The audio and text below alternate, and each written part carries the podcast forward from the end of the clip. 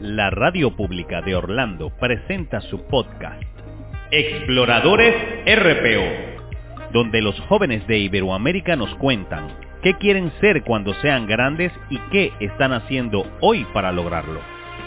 Visita nuestra página web www.rporadio.org. Presentó Arnaldo Molina de Ponle tu huella. Conduce Gilberto Alvarado. Comenzamos.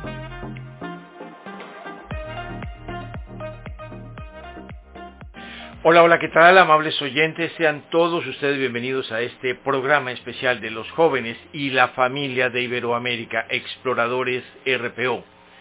También eh, lo hacemos en directo aquí desde el centro de la Florida cuando son las 9 de la mañana con 3 minutos para postearlo, para tenerlo también como un podcast y tenerlo en nuestras ah, redes sociales, en nuestra página www.rporadio.org. Gracias por acompañarnos, eh, gracias a nuestros invitados especiales, nuestros guías, nuestros especialistas y también a todos aquellos chicos que nos siguen en forma silente, aquellos que están pendientes del programa, a veces participan, a veces no lo hacen, pero se nutren de la información que todos los sábados entre las 9 y 10 de la mañana, hora del este aquí de los Estados Unidos, 8 a 9 en el centro de este país, que es la misma hora en Colombia, Perú, Ecuador, República Dominicana, en México, pues se sintonizan a escuchar. Bienvenidos todos a Exploradores RPO de este día sábado, 9 de julio. Vamos a hablar eh, un poco del tema de la violencia contra la mujer, cómo se la llevan los chicos de nuestra región iberoamericana con este tema. Muchos como víctimas, muchos como hijos o estudiantes o simplemente como personas que están eh, eh, siendo testigos de esta conducta. Muy bien, y quiero comenzar por presentar a nuestros invitados especiales. Como les dijimos, el tema de em, eh, la violencia, ese comportamiento que raya con lo legal, y que está encaminado a conseguir que una de las partes, en este caso la mujer, sea sometida a la voluntad de alguien que muchas veces la coacciona por condiciones sociales, económicas, eh, familiares o de cualquier otro tipo. Quiero comenzar por saludar en Colombia a una persona que ha sido víctima de violencia familiar. Su nombre, por supuesto, se lo guarda, pero la vamos a identificar como Andrea. Andrea, bienvenida, muy buenos días. ¿Cómo se encuentra en este día sábado, en esta mañana? Buenos días, me encuentro muy bien, gracias a Dios. Gracias por acompañarnos porque sabemos que no es fácil compartir en público una circunstancia que la ha afectado. En este momento, a esta hora, en este tiempo, ¿cuál ha sido su eh, circunstancia que la ha llevado a quizás pedir ayuda o a quizás eh, querer compartir su testimonio y en resumen como para dar una entrada, luego ya estaremos hablando in extenso sobre este tema con expertos. Andrea. Eh, bueno, pues mm, digamos que eh, estuve casada durante un tiempo con una persona que mm, eh, pues mm, tenía maltrato psicológico porque, por ejemplo, no, no me permitía, por ejemplo, estudiar. Yo quería terminar mis estudios superiores aquí en mi país. Eh, y el argumento de él es que, eh, pues, era que, pues, que a mí no me hacía falta nada. Económicamente, en realidad, no hacía falta nada. Materialmente, no hacía falta nada. Sin embargo, pues yo quería alcanzar mis metas, que era terminar mis estudios superiores, eh, quería surgir en la empresa en donde yo trabajaba, porque pues digamos que ese era uno de mis anhelos, yo tenía muchísima experiencia en la empresa en donde trabajaba, sin embargo, por falta de un título profesional, pues nunca lo pude hacer. Y digamos que los ascensos que pude lograr fue por fue fue por mí fueron por mis conocimientos empíricos y por la experiencia que esa misma empresa pues me dio la oportunidad de adquirir. Sin embargo, hasta el, digamos que si yo quería ascender a un puesto, digamos, en donde tuviese más liderazgo y de pronto gente a cargo, no lo podía hacer por falta del título profesional. Y digamos que la violencia que de la cual fui víctima eh, fue ese argumento eh, y pues que no me dejaba, digamos, desempeñar o, o ejercer, digamos, la otra carrera que yo quería estudiar. Entonces, digamos que eso es parte y eso hace parte de un maltrato porque digamos que es como una cohibición y, y uno profesionalmente no puede desarrollarse y muchísimas mujeres anhelamos eh, desempeñarnos profesionalmente y surgir en, digamos, en una etapa profesional porque realmente eso nos hace ser más mujeres. Ser mujer no simplemente, no simplemente significa ser mamá o digamos hacer los oficios de la casa, mm, y ser mujer implica muchísimas cosas y todas tenemos muchísimos roles que queremos ejercer y por alguna u otra circunstancia no lo podemos hacer. Digamos que esa fue una de las de las circunstancias en las que yo me sentí, por ejemplo, agredida. Y eh, cuando pues ya pasó muchísimo más tiempo, pues al ver que yo, por ejemplo, no podía, digamos, eh, seguir estudiando porque yo ya estaba haciendo mi carrera cuando me casé con él, eh, pues eso genera frustración. Transcurrido el tiempo, pues se presentó una etapa, digamos que eh, muchísimo, o sea, digamos que para una mujer y para cualquier persona, no solamente para las mujeres, sino también para los hombres, se presentó pues una infidelidad y eso muchi eso marca muchísimo. Entonces, digamos que hay cuando uno ya toma la decisión de que tiene que de que debe hacer algo, no tener estudios hace muchísimo más difícil las cosas. Digamos que no es que yo no tuviera mm, mm, estudios, pero no tenía los que yo quería, que eran los que me permitían surgir y digamos tener como una independencia mm, económica y financiera como la que yo quería. Es decir, yo la tenía, pero no como yo la quería tener. Entonces, digamos que eh, ahí, eh, bueno, se siguieron presentando otras circunstancias también con mi hijo y también fue víctima de violencia de mi hijo. Entonces, pues, digamos que a grandes rasgos esas, esas fueron mis situaciones que pues no describo más al detalle porque porque son difíciles. La entendemos, Andrea. Muchísimas gracias por eh, la voluntad y el esfuerzo que haces por acompañarnos en estas mañana de sábado aquí en Exploradores RPO. Andrea, madre afectada por la violencia intrafamiliar, como mujer, como esposa, como una mujer que representa definitivamente a un género aquí en Iberoamérica. Y el nombre de Marcela coincide con con eh, el nombre de Andrea coincide precisamente con eh, la protagonista de una novela cuyo autor se encuentra con nosotros. Le damos la bienvenida a Hugo Munera García. Hugo, gracias por acompañarnos, gracias por estar en este programa de los chicos de Iberoamérica y qué bueno que estés eh, aquí presentando también pues esta novela que forma parte también del tema que estamos tratando en el día de hoy viene de Colombia, está recién llegado aquí a los Estados Unidos y pues eh, le agradecemos muchísimo, Hugo. Gracias. Ya escuchaste un testimonio, ya coincide ese nombre ficticio de nuestra invitada con la protagonista de esa eh, de ese libro que ya se puede encontrar. Bienvenido. Gilberto, muy buenos días. La verdad, muy, muy contento de estar hoy acá con exploradores con los chicos y las chicas de Iberoamérica que nos ayudan a compartir a través de este programa qué quieren ser cuando grandes y qué van a qué están haciendo en este momento para lograrlo. Eh, sí, eh, a través de, de, mi novela Tiemblas de Amor, realmente, eh, como el caso de, de Andrea, quien escuché muy atentamente, lo que, lo que busco y lo que busqué fue transmitir esos casos de la vida real que superan cualquier tipo de ficción de violencia contra las mujeres. Eh, es una historia que se desarrolla en Bogotá, en Colombia, eh, que, que, estuvo en mi mente durante toda mi vida a través de imágenes que vi de personas que conocí como hombre, de mujeres que conocí como abogado y de mujeres que conocí como coach ontológico y sus historias.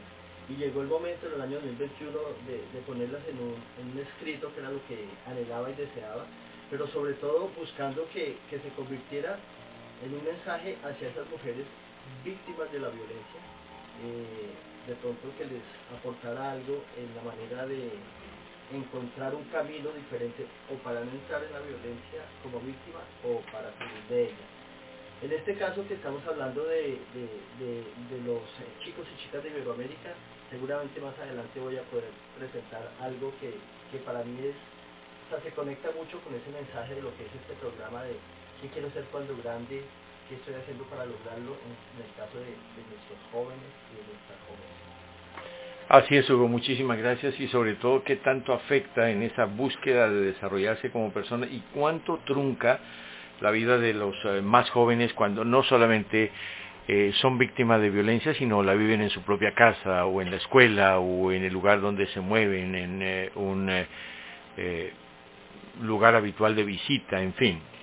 Pues ya estamos con otros invitados, otros eh, protagonistas que nos eh, quieren compartir sobre el tema. Quiero dar la bienvenida nuestra colega del Sistema Iberoamericano de Radios y Medios eh, Digitales, Pilar Oviedo Pérez, se encuentra en México y pues es madre de familia, también ha visto desde su perspectiva y le preocupa este tema. Pilar, gracias por acompañarnos muy muy temprano allí en Querétaro, 8 de la mañana, 14 minutos ¿Cómo estás y bienvenida y qué puedes comentarnos frente a lo que estamos escuchando en este programa para los jóvenes exploradores de Iberoamérica?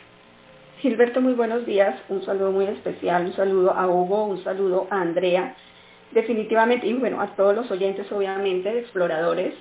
Eh, este tema de, de la violencia eh, contra las mujeres, de la violencia intrafamiliar, pues sí es, es, es importante tocarlo a través de estos espacios. A veces hay mujeres, y es valiosísimo el testimonio que está dando Andrea en este momento, porque puede que existan muchas mujeres que no saben cómo actuar, que no, no saben eh, hasta dónde aguantar, que si están pensando en este momento no quiero más, ¿qué hago? ¿A quién acudo?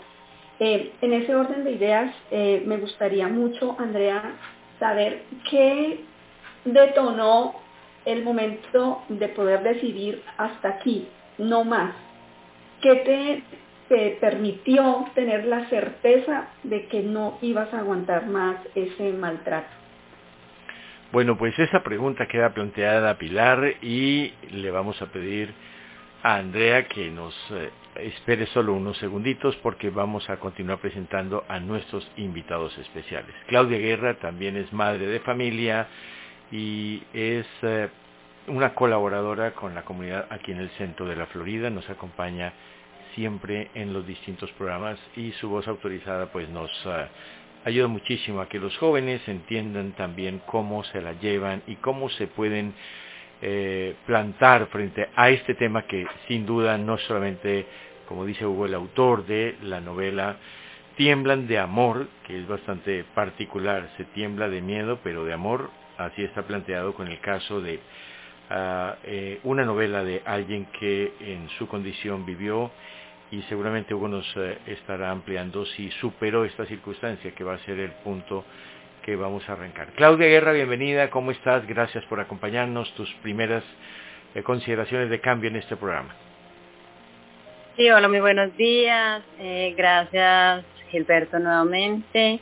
Gracias a todos los invitados y obviamente gracias a todos los oyentes que en este momento nos están escuchando, sobre todo a las mujeres que pueden estar atentas a todos los testimonios y todas las recomendaciones que también podemos tener desde el punto de vista como madres, como mujeres, como profesionales. Eh, este tema es muy arraigado en la sociedad está muy concentrado últimamente, está concentrado últimamente y de verdad que hay que hacer un pare y pensar qué es lo que está afectando en estos grupos familiares, en estos grupos de sociedades, que la mujer no no sale a, a decirlo, la mujer se calla, la mujer aguanta, pero creo que ya es hora de que también la mujer haga un par y diga, aquí no más. Es muy importante saber el valor que tenemos como mujeres y no permitir este tipo de abuso. Es un abuso, me parece a mí, en el, contexto grande de la palabra abuso, porque eh, somos seres eh, que merecemos respeto, mujeres que merecemos oportunidades igual que la tienen los hombres y esa desigualdad lleva a que muchas mujeres, en mi caso, nos volvamos un poco feministas y, y luchemos contra este tipo de abuso.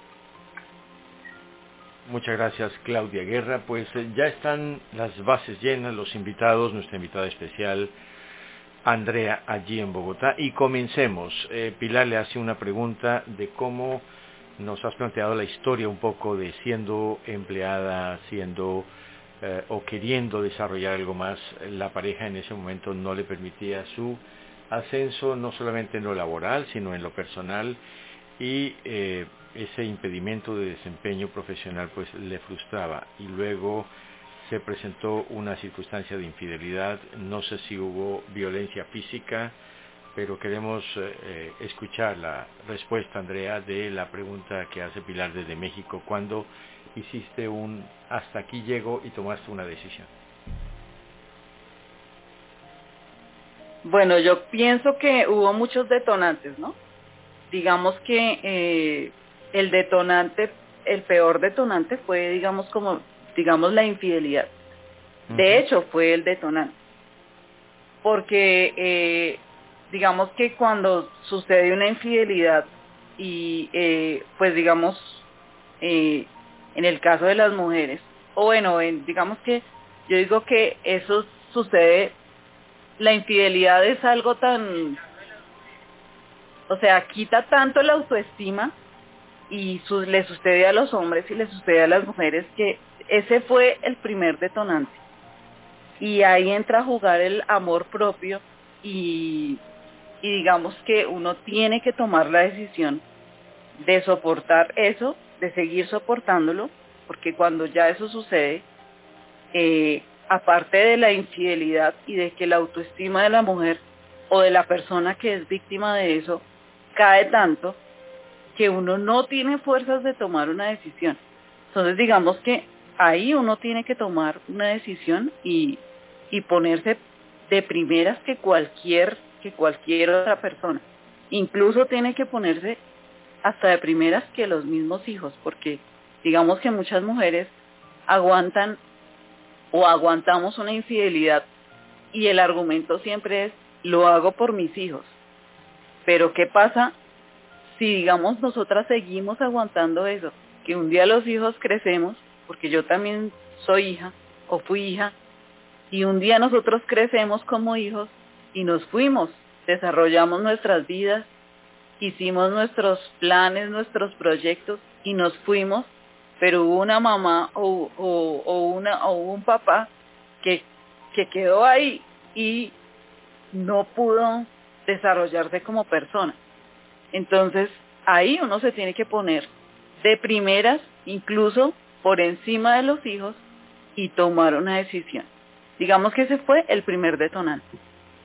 El segundo detonante, después de que se presentó una infidelidad, es el maltrato eh, psicológico, porque ya te empiezan a tratar mal, te empiezan a um, reducir como mujer, usted no sirve, usted no es capaz, usted no lo puede hacer. Eso, eso es otra cosa que, uy, marca muchísimo.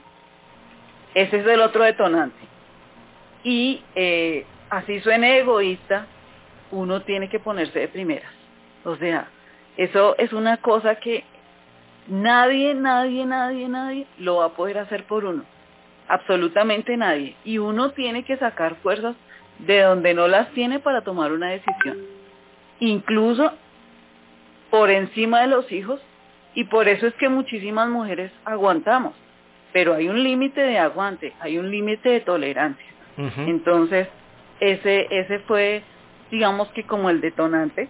El detonante muchísimo, o sea, el detonante grave fue la infidelidad, pero por encima de eso tiene que estar el amor propio y tiene que estar la decisión y la determinación, la valentía de las mujeres para tomar una decisión, porque luego de que se presente una infidelidad vienen muchísimas otras cosas. Entonces, digamos que ese fue el primer detonante. Y pues, sin duda yo os invito a las mujeres a que tengan esa valentía de tomar una decisión por encima de todo el mundo. O sea, eso no lo podemos dudar en ningún instante porque en algún momento así nosotros amemos mucho a nuestros hijos, los amemos infinitamente, ellos un día cogen alas y ya no van a estar con nosotros y, y pues eh, así suena egoísta, vuelvo y lo repito, tenemos que hacerlo y lo tenemos que hacer es por nosotras mismas. Yo pienso que así haya sido dolorosa la, la decisión que yo tomé, me ha servido lo que no se imaginan. Y en algunos momentos recordar eso es difícil. Pero yo, yo definitivamente invito a todas las mujeres a que lo hagan, porque no podemos soportar ese tipo de cosas porque el maltrato psicológico es aún peor que el físico. Entonces yo sí invito a las mujeres a que tomen una decisión por ellas mismas. Sí, eh, Hugo Munera, además de escritor y periodista y abogado, es eh, coach ontológico y pues habrá escuchado, como Andrea, nuestra invitada, con su nombre cambiado, pues estas circunstancias. No solamente es el dolor de la víctima, sino el recordarlo y, y es un dolor muy profundo. ¿Qué, eh, ¿Cuál es la realidad de, de algo que quizás, aunque se supere alejándose del victimario, eh, capacitándose, aprendiendo a protegerse, pareciese que obviamente ese dolor eh, no, no es fácil eh, eliminarlo. Hugo. Gilberto, yo primero y ante todo quiero aplaudir que hoy nuestra protagonista sea Andrea, su testimonio, su sensibilidad y su mensaje. Y digamos que desde el coach ontológico, desde, bueno, pienso que desde la psiquiatría y la psicología y todas, todas esas ciencias de las que digamos no, no soy competente, está sobrediagnosticado el problema de la violencia contra la mujer y hay muchas cosas claras de qué es lo que pasa. Pero, pero Andrea nos dice algo claro. Ella incluso dice, no se trata de ser egoísta, pero yo desde mi posición de hombre, desde mi posición plasmada en mi novela, digo, precisamente de eso se trata de ponerse por delante de todo el mundo, de ponerse por delante de sus hijos, porque es una frase que utilizo, no, no se puede llamar más a otra persona que a uno mismo. Entonces aplaudo lo que nos dice Andrea y lo retomo, porque precisamente en ese, en ese, en ese momento es donde se pueden tomar todas las decisiones para salir de la violencia. Entonces, ¿qué ocurre? Eh, lo que lo que yo invito incluso a través de, de, de, de, mi novela que está tocada por el coaching ontológico que básicamente es buscar que las personas vayan hacia adentro de su ser a encontrar de pronto un camino o una solución. Y es justo ahí donde Andrea nos dice, valórense por encima de todos. Y es justo en ese momento en que la persona mira hacia adentro de sí misma y sobre todo las mujeres y se encuentran con ese poder que tienen, con esa fuerza que tienen, que, que las hacen, y lo digo, mejores que a los hombres, las hacen más capaces que a los hombres entonces, efectivamente, en ese mirarse hacia adentro, en, en, en, en recobrar ese poder que tienen dentro y, y, sacarlo hacia afuera en decisiones, en decir no más, en decir me too, o sea, lo que nos eh, invita a hacer Andrea y invita a hacer a las mujeres que también lo invito yo en mi novela es no más silencio, no mereces el maltrato y no tienes por qué aguantártelo. Entonces es en ese momento donde miran hacia adentro, donde se toman las decisiones y efectivamente se encuentra eh, la manera o el camino. Puede que haya soluciones o apoyos desde el derecho, seguramente desde la psicología y la psiquiatría, desde, la, desde el coaching. ¿Qué digo yo? Efectivamente, cuando nuestra sociedad se transforme, seguramente vamos a encontrar mejores momentos de vida con respecto a este tema de la violencia contra la mujer. Pero por ahora el derecho también tiene soluciones y aportes. Muy bien, Hugo eh, García, abogado y escritor, autor de la novela Tiemblan de Amor, que tiene eh, en su centro, en su eje central, pues la historia de alguna mujer que, eh, como Andrea, sufrió este tipo de violencia, no solamente verbal, sino psicológica y seguramente la física que está muy ligada a lo mismo. Pilar, lo que nos ha dicho Andrea es que obviamente los detonantes fueron la infidelidad, pero el, ese, ese dolor y esa, eh, aunque ha reconocido su amor propio, ese, ese lamentar lo que ha perdido y lo que, de lo que fue mal objeto es eh, de alguna manera las secuelas. ¿ah? Así es, Gilberto. Realmente eh, de mucho valor el testimonio de Andrea. Y es que es importante tener claro que siempre que hay comportamiento eh, que nos limite y que pretenda mantener un poder y un control sobre las mujeres, eh, las mujeres siempre debemos mantenernos fuertes. Es increíble cómo eh, hay mujeres que Andrea nos habla del amor propio, ¿no? Y que hay que sacar el amor propio por encima de cualquier otra cosa.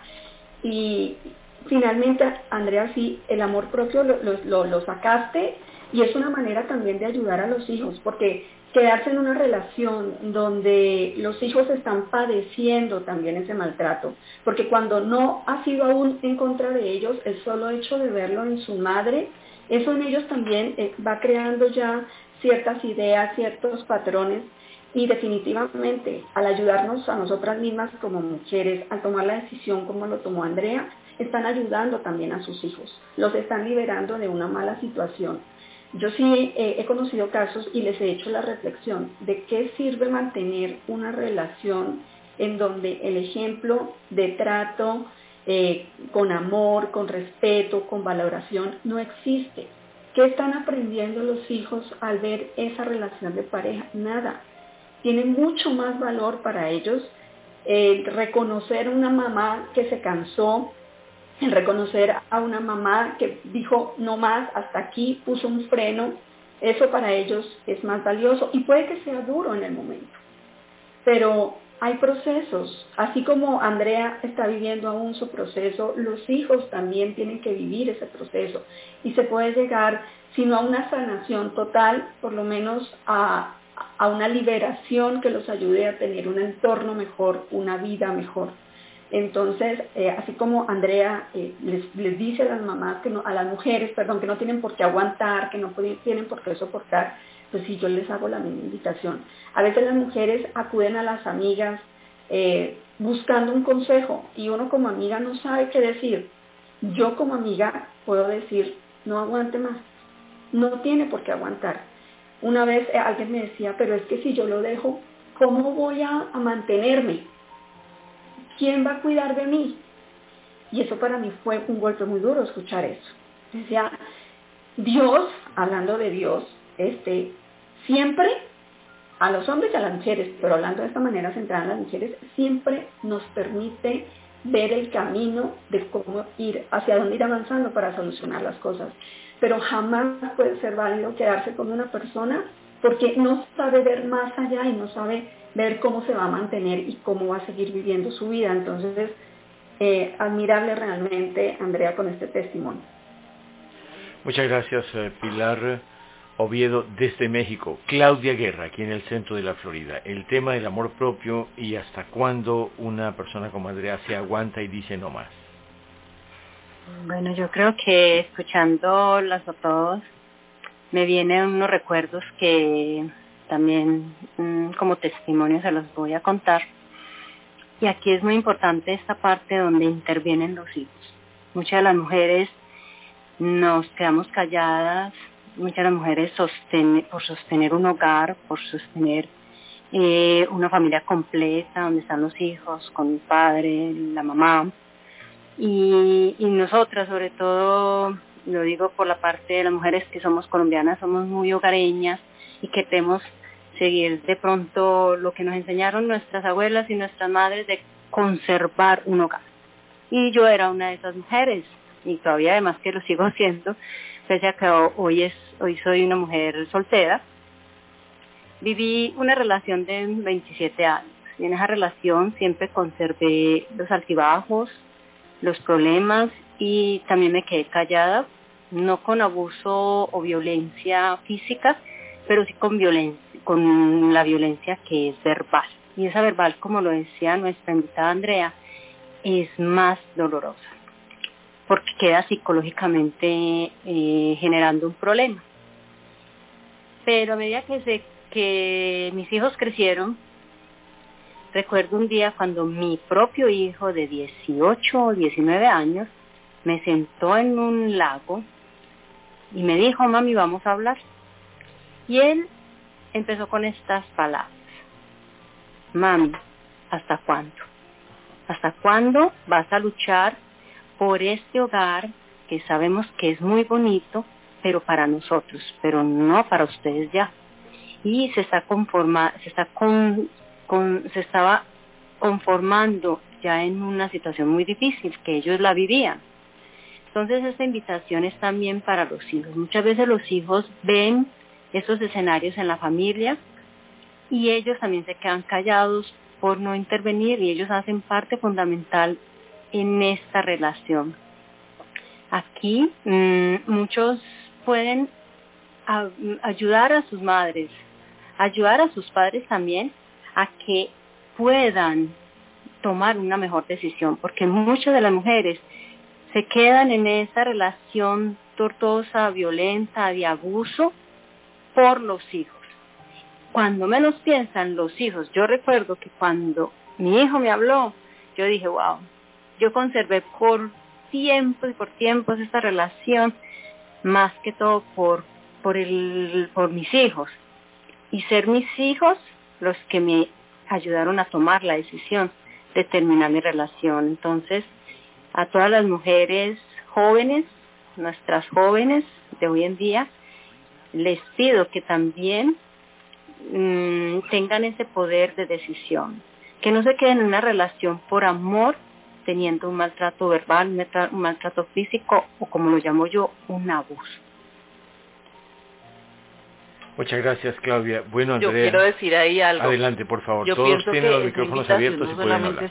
Eh, aplica para las mujeres jóvenes, también aplica para las mujeres que llevan 35, 30 años casadas, porque ya los hijos ahí generalmente, o sea, ya los hijos ahí son grandes y cada uno ya tiene su propia vida, pero tomar una decisión como esas creo que nunca es tarde, porque una mujer que de pronto tenga unos 50, 55, de pronto hasta 60, y que haya estado frustrada toda su vida porque no pudo hacer lo que ella quería o desempeñarse en su profesión o ejercerla o algún tipo, digamos que un ejemplo de esos, puede que de pronto la pueda llegar a, ejercer o puede desempeñarse en otros roles que también llenan y satisfagan su vida. Entonces, esa invitación no solamente aplica, considero yo, para las mujeres jóvenes, aplica para todas las mujeres. Eh, y todas las mujeres en algún momento nos vamos a sentir plenas y realizadas realizando cierta actividad o cierta labor, una labor social, no sé, pintar un cuadro, hacer un lienzo, hacer muñecos de plastilina, o sea, hay muchísimas actividades. Entonces yo pienso que esa invitación aplica para todas las mujeres de cualquier edad porque pueden haber estado en un matrimonio infeliz 40 años, 45 años, pero de pronto a los 70, si toman esa decisión, pueden morir felices. Entonces, yo pienso que es solamente tomar esa decisión y esa decisión va encaminada a que la tomemos por nosotras mismas, porque porque no no solamente porque pronto nuestro hijo nos la dijo como nos cuenta Claudia, sino porque es, es digamos que bastante satisfactorio que uno puede, que uno pueda decir en algún momento, uff, gracias a Dios salí de eso porque cuando uno está en una situación de esas, uno piensa, esto nunca se va a acabar. Y eso es lo que uno piensa. Pero no, se acaba. Y que acabe depende muchísimo de nosotras. Y también invito a las mujeres a que se quiten esa concepción, se quiten esa, ese, digamos que ese, ese ropaje de que si no tenemos un hombre al lado, nadie nos va a cuidar. No es que lo que dijo Pili es cierto, el único que nos cuida es Dios.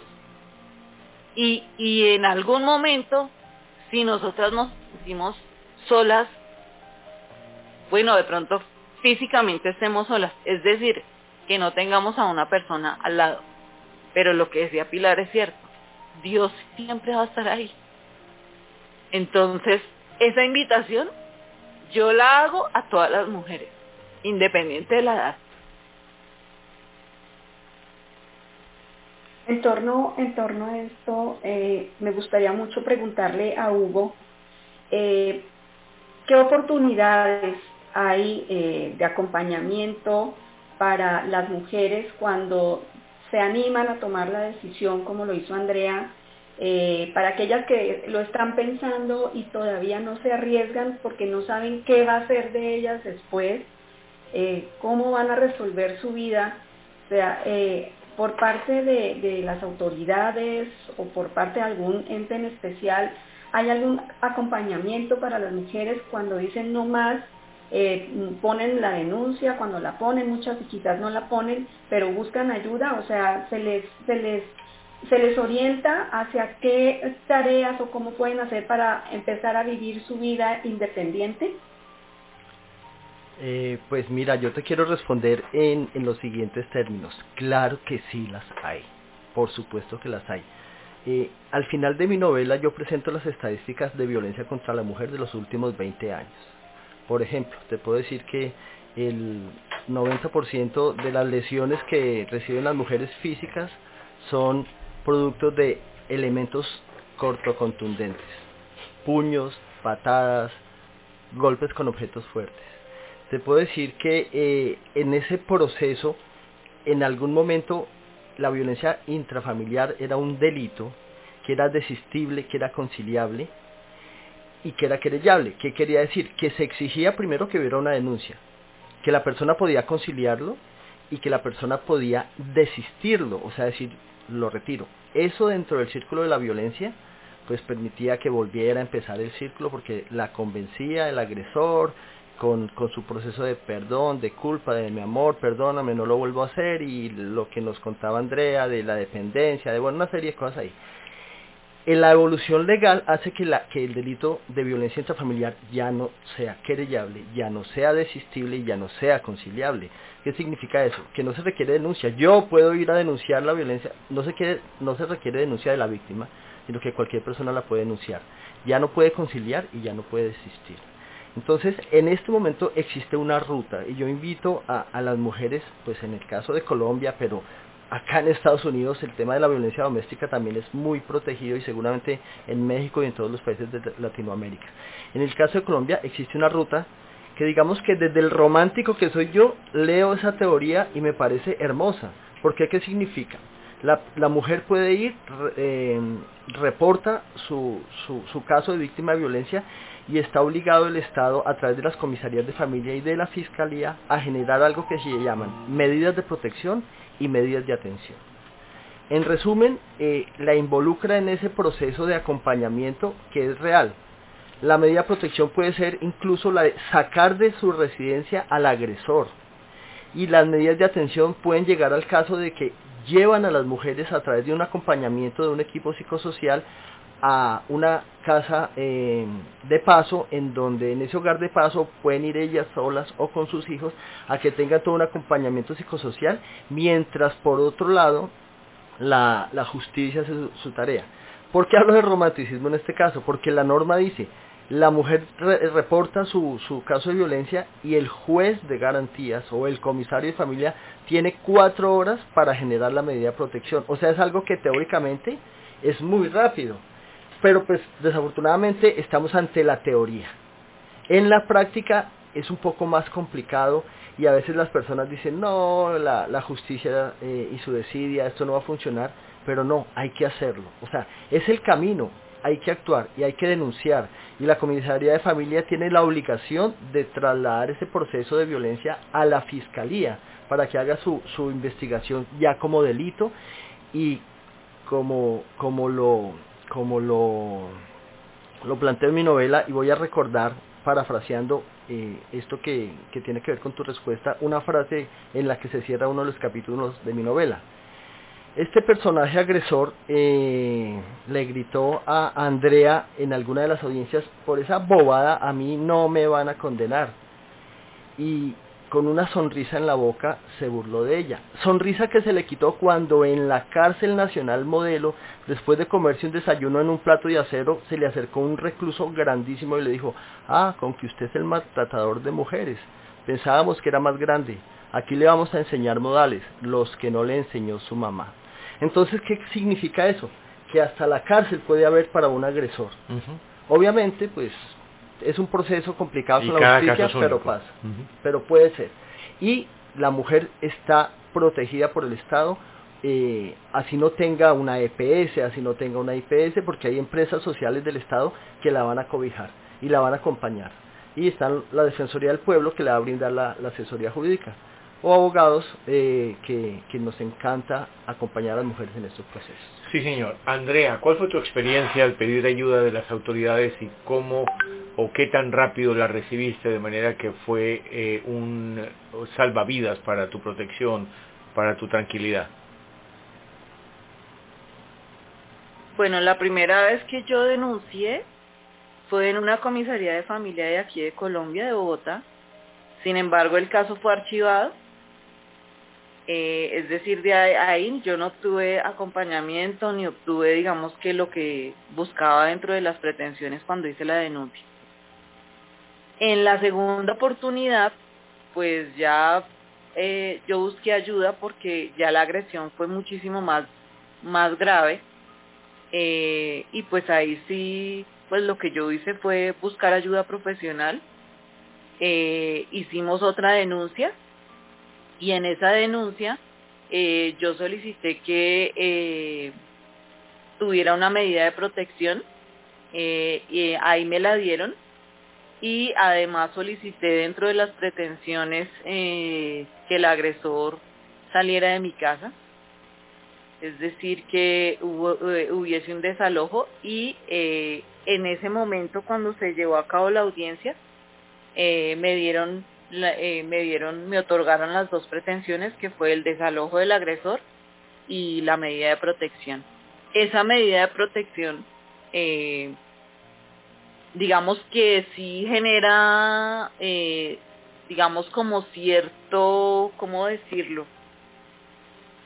Sí, como seguridad, porque digamos que cuando el agresor sabe que ya hay una medida de protección, eh, genera en el agresor como una prevención, o sea, como que, uy, no, o sea, como que él ya siente como que, uy, no, si están haciendo algo, si hay algo que protege a las mujeres, porque es que ese es el problema, y digamos que cuando yo vi la primera vez, en, en el momento en que hice la primera denuncia, y vi que no pasó nada, por eso es que las mujeres perdemos confianza en esas instituciones porque vemos que no hacen nada y la situación sigue ocurriendo y la agresión es, es concurrente. Entonces, cuando ya perdemos credibilidad en esas instituciones, es cuando las mujeres decimos, no, no hay nada que hacer porque es que la justicia no hace nada, la justicia no actúa, es inoperante, eh, y por eso no seguimos y no persistimos en esa denuncia.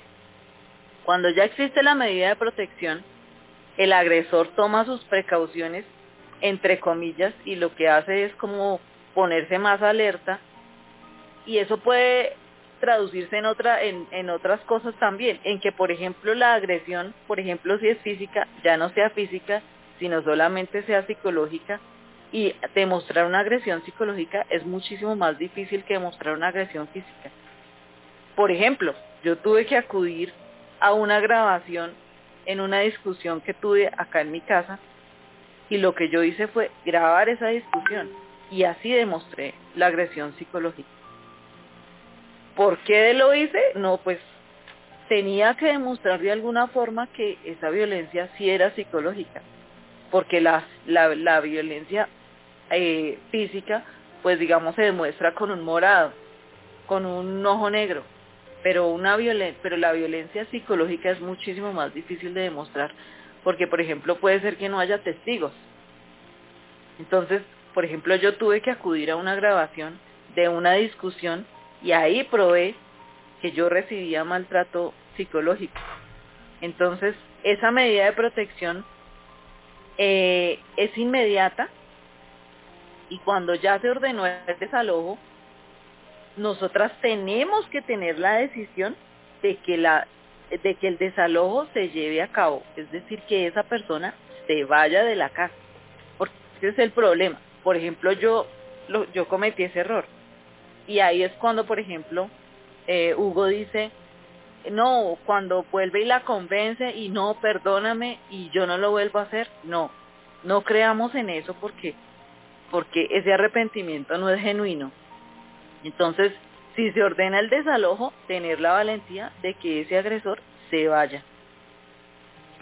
Muy bien, Andrea, madre afectada por la violencia intrafamiliar y hace parte hoy del programa Exploradores RPO, los chicos, las familias de Iberoamérica que se juntan a escuchar temas de interés. Ahí en el libro que el autor, nuestro invitado Hugo Munera García, incluyó, es unas estadísticas y si se quisiera hacer análisis de cada aspecto que nos ha planteado Andrea, aunque no son todos, eh, estamos hablando del tipo de violencia, del día de la semana, del mes del año, del nivel de escolaridad de la víctima, vemos que es eh, un vasto terreno inacabado de analizar, Hugo. Pero llama la atención el hecho de cómo las agresiones se presentan los días domingo y los meses de diciembre, donde se supone es el día más, ah, eh, el día y el mes, digamos, que no se esperaría este tipo de cosas. Gilberto, el día domingo, el día de la madre, el día de Navidad, son los momentos de más violencia contra la mujer. Y efectivamente uno dice, ¿por qué? Pero pues no sé, se mezclan emociones, se mezcla alcohol. Sin embargo, pues las estadísticas son contundentes. Este, este, esta, esta, digamos que la estadística yo la planteé a partir de unos programas, de unos informes de medicina legal de Colombia. Y efectivamente, eh, desde, mil desde el 2000 al 2020, o sea, este siglo, las estadísticas son contundentes. Estamos hablando de violencia contra la mujer. Seguramente también se presenta en el caso de los hombres, pero la relación es 95% 5%.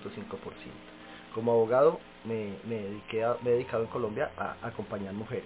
Y efectivamente pues las estadísticas son contundentes, no cambian, es el mismo porcentaje en todos los elementos, el día, la semana, el, la razón de, de, la violencia. Y hay algo muy importante, y, y era algo que hablaban ahora Claudia y, y Andrea, la edad, no importa la edad, hay que actuar, pero hay una situación que, que Andrea tangencialmente pasó por ahí, la, el nivel de escolaridad de la mujer, es impresionante cómo independientemente de en cualquier nivel de escolaridad las mujeres llegan a ser víctimas de, esta violencia.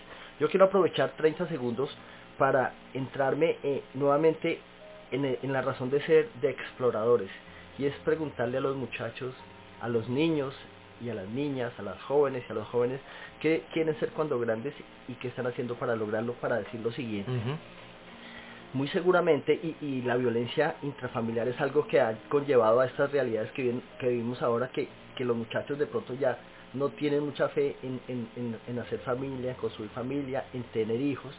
Sin embargo, independientemente de la decisión que ellos tengan, y es mi opinión personal, cualquier proyecto que se tenga hacia el futuro, de ser profesional, de ser emprendedor, de ser empresario, de ser un buen empleado, nunca va a ser superior con el proyecto más importante que es construir una familia. Entonces pienso que los jóvenes muchas veces no reciben de sus padres y de su entorno escolar los, las bases reales para el proyecto más importante de su vida, que es tener familia. Porque deciden y decidimos porque conocemos mujeres, porque los, las mujeres conocen hombres, la relación que sean, se enamoran y piensan y empiezan a pensar en ese proyecto de vida de tener una familia y seguramente muchos no, de tener hijos. Ese es el proyecto más importante que deben pensar los seres humanos, los jóvenes y las jóvenes, en qué van a hacer cuando grandes al respecto de eso, es mi opinión, y qué van a hacer desde ahora para lograrlo. Y pienso que tener en cuenta esta situación de la violencia contra la mujer es un elemento muy importante para que tengan en cuenta en el qué voy a hacer ahora para lograrlo más adelante. Gracias, Hugo. Eh, Claudia, sobre este proyecto de vida, ¿qué nos puedes considerar? Bueno, yo pienso que lo primero que tenemos que seguir abordando es la escuela de padres que estamos nosotros enfocados a, a organizar en la RPO. Aquí Hugo ya dice melemido. Completamente. Aquí ya sí. Lo que lo más importante yo creo que como padres de familia, como profesores en las escuelas, como mentores en la comunidad, como los que queremos ayudar a la comunidad y a todas estas personas, a todos nuestros jóvenes y, también a toda nuestra comunidad de todas las edades, como bien lo dijo Andrea, es infundar mucho los valores y los principios. Yo creo que hemos perdido mucho ese tema y cuando hablo de los valores y principios me refiero al respeto. Cuando tú en la casa desde muy temprana edad eh, ejerces esos valores en tu hijo, porque yo también tengo hijos donde, yo tengo un hijo, obviamente, donde le he infundido el respeto a la mujer, el respeto a su hermana, el respeto a su mamá, porque hemos visto que eso se pasa de generación en generación. Si tú no enseñas a tu hijo desde pequeño al respeto em, mm, hacia la mujer, es donde tenemos estos hombres en la sociedad que no respetan a la mujer. Y las mujeres también se dan de que no le infundimos ese respeto a nuestros hijos. Entonces, cuando crecen, crecen con viendo lo que están viendo en la sociedad y, y eso no les favorece a ellos. Sí, gracias Claudia. Quiero preguntarle a Andrea, y ya estamos realmente en la etapa final de este programa, que siempre se pone bueno al final y es de apenas 60 minutos. El tema de la educación, si tú como madre de familia afectada por la violencia dice me separo y obviamente se produce esa separación por la protección de la mujer principalmente pero también de los chicos esta generación de hombres que de alguna manera en el tema de la, eh, violencia familiar serían la causa cómo romper con ese eh, esa herencia del machismo o esa herencia de no reconocer por parte del joven del hombre ese aspecto femenino que como algunos expertos en el tema dicen debe desarrollarlo para poder entender a la mujer y poder llevar una relación armónica. La idea no es que se separen. En tu experiencia como madre de un hijo, ¿cuál es esa consideración y qué aplicaste para que tu hijo aprenda a mirar de una manera diferente a cómo lo vio a una mujer? ¿Cómo romper Mm, pues cómo se rompen esas cadenas generacionales con cosas sencillas como por ejemplo ayúdame a lavar una cuchara, ayúdame a lavar los platos, ayúdame a arreglar la casa. Eh, yo tengo dos hijos, un, un hombre y una mujer, una niña y un niño. Ya mi hijo es adulto pero considero que esas cadenas y esos y esos esas esas cosas tan repetitivas de generación en generación se rompen con cosas tan sencillas como esas como como que todos podemos hacer exactamente las mismas actividades y un hombre puede desarrollar una actividad y una mujer puede desarrollar esa misma actividad de pronto pueda que no tengamos la misma destreza por ejemplo con fuerza que no tengamos la misma fuerza que tenemos que tienen los hombres pero de pronto tenemos otro tipo de inteligencia que nos pueda llevar a, a hacer esa actividad igual.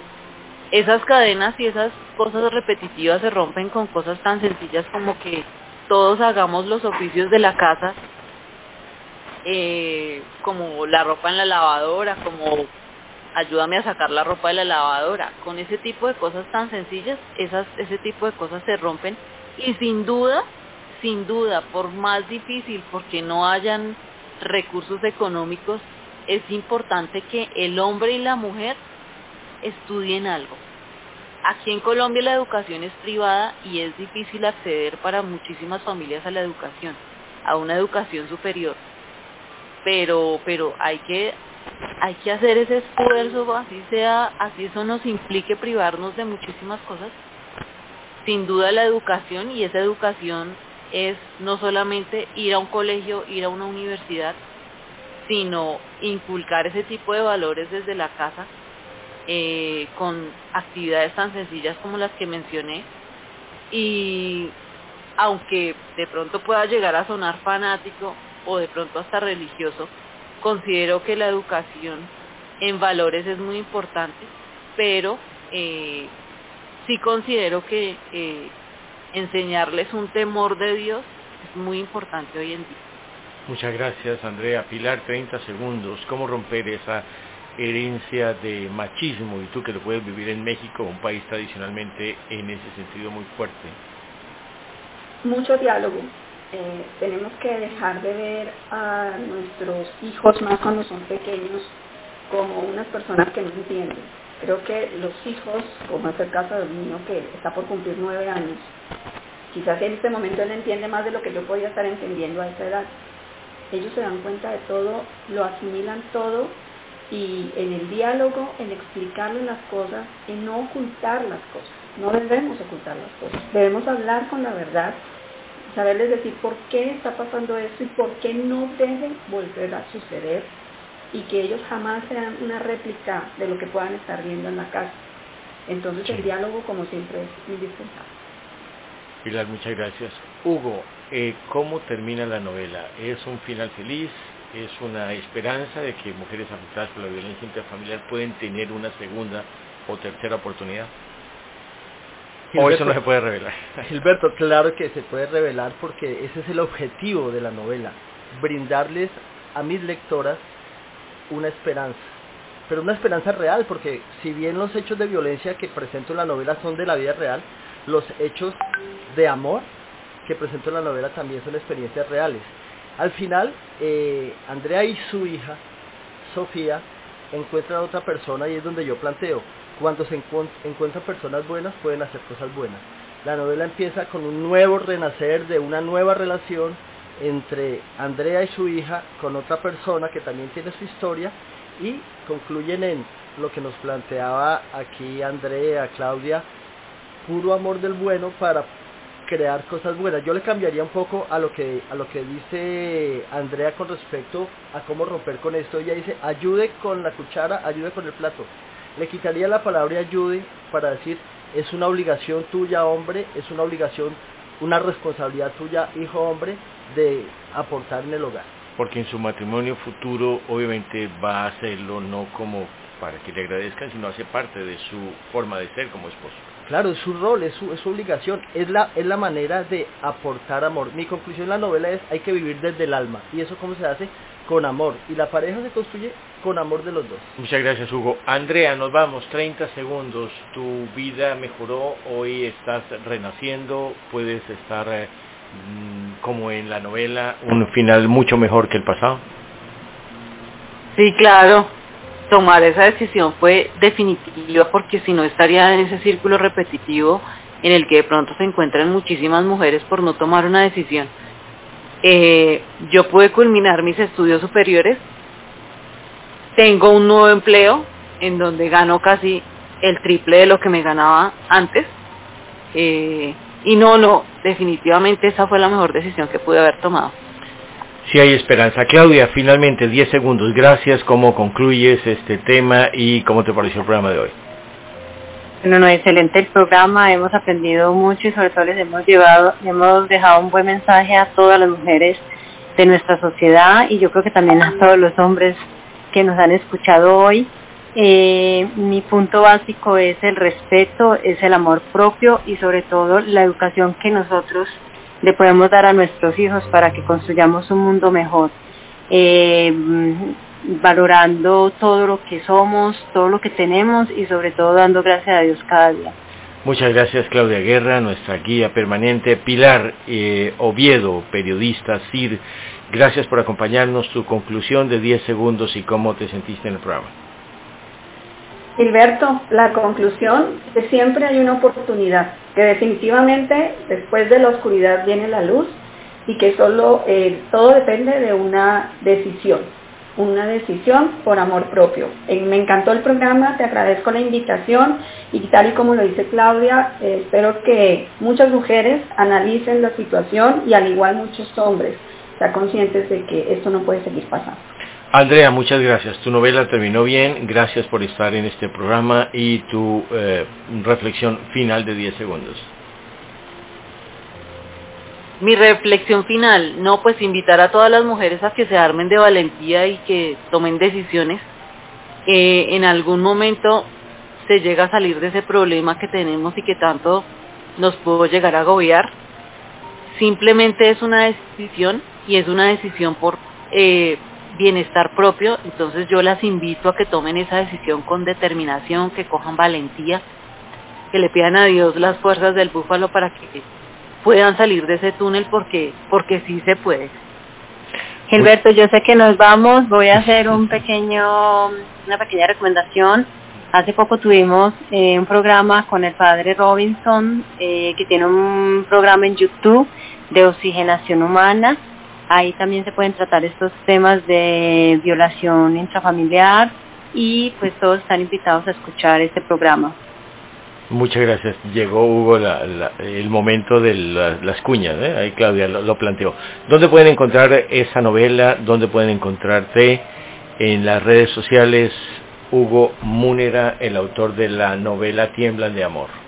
Gilberto, muchas gracias por esa oportunidad. Eh, mi correo H, la letra H, mis apellidos H gmail.com En mis redes, en Instagram y en Facebook, Coach Munera García.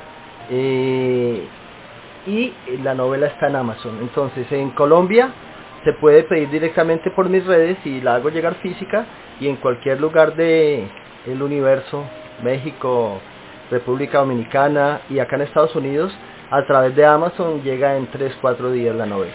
Muy bien, pues muchísimas gracias Hugo, Andrea, Claudia, Pilar, gracias por acompañarnos y por supuesto a todos, a todos los amables oyentes que nos siguieron a través de nuestra casa, la supermega247.com, nuestras redes en YouTube, en YouTube RPO Radio y en Twitter Radio RPO y también en este podcast que van a escuchar con este interesante tema. En ocho días tendremos otro tema con los jóvenes de Iberoamérica, quienes nos cuentan qué quieren ser cuando sean grandes y qué están haciendo para lograrlo. ¿Alguna de ustedes, chicas, van a venir la próxima semana? ¿Alguien dice yo? Claro que sí, volvemos. apoyando, apoyando siempre. Muchas gracias. Hugo, claro que sí. Gracias, gracias, Andrea. Hugo, gracias y eh, por hacer parte de este programa y esperamos contar contigo no solamente acá, sino el programa de Escuela de Padres RPO. Gilberto, cuando llegué a Estados Unidos llegué buscando vida y encontré RPO y pues mientras eh, todo funcione y yo esté aquí, voy a ser feliz de hacer parte del proyecto. Y si pagan, todavía mejor. Gracias, Hugo. A todos los oyentes, feliz día, feliz resto de sábado y que tengan un excelente fin de semana. Bendiciones para todos.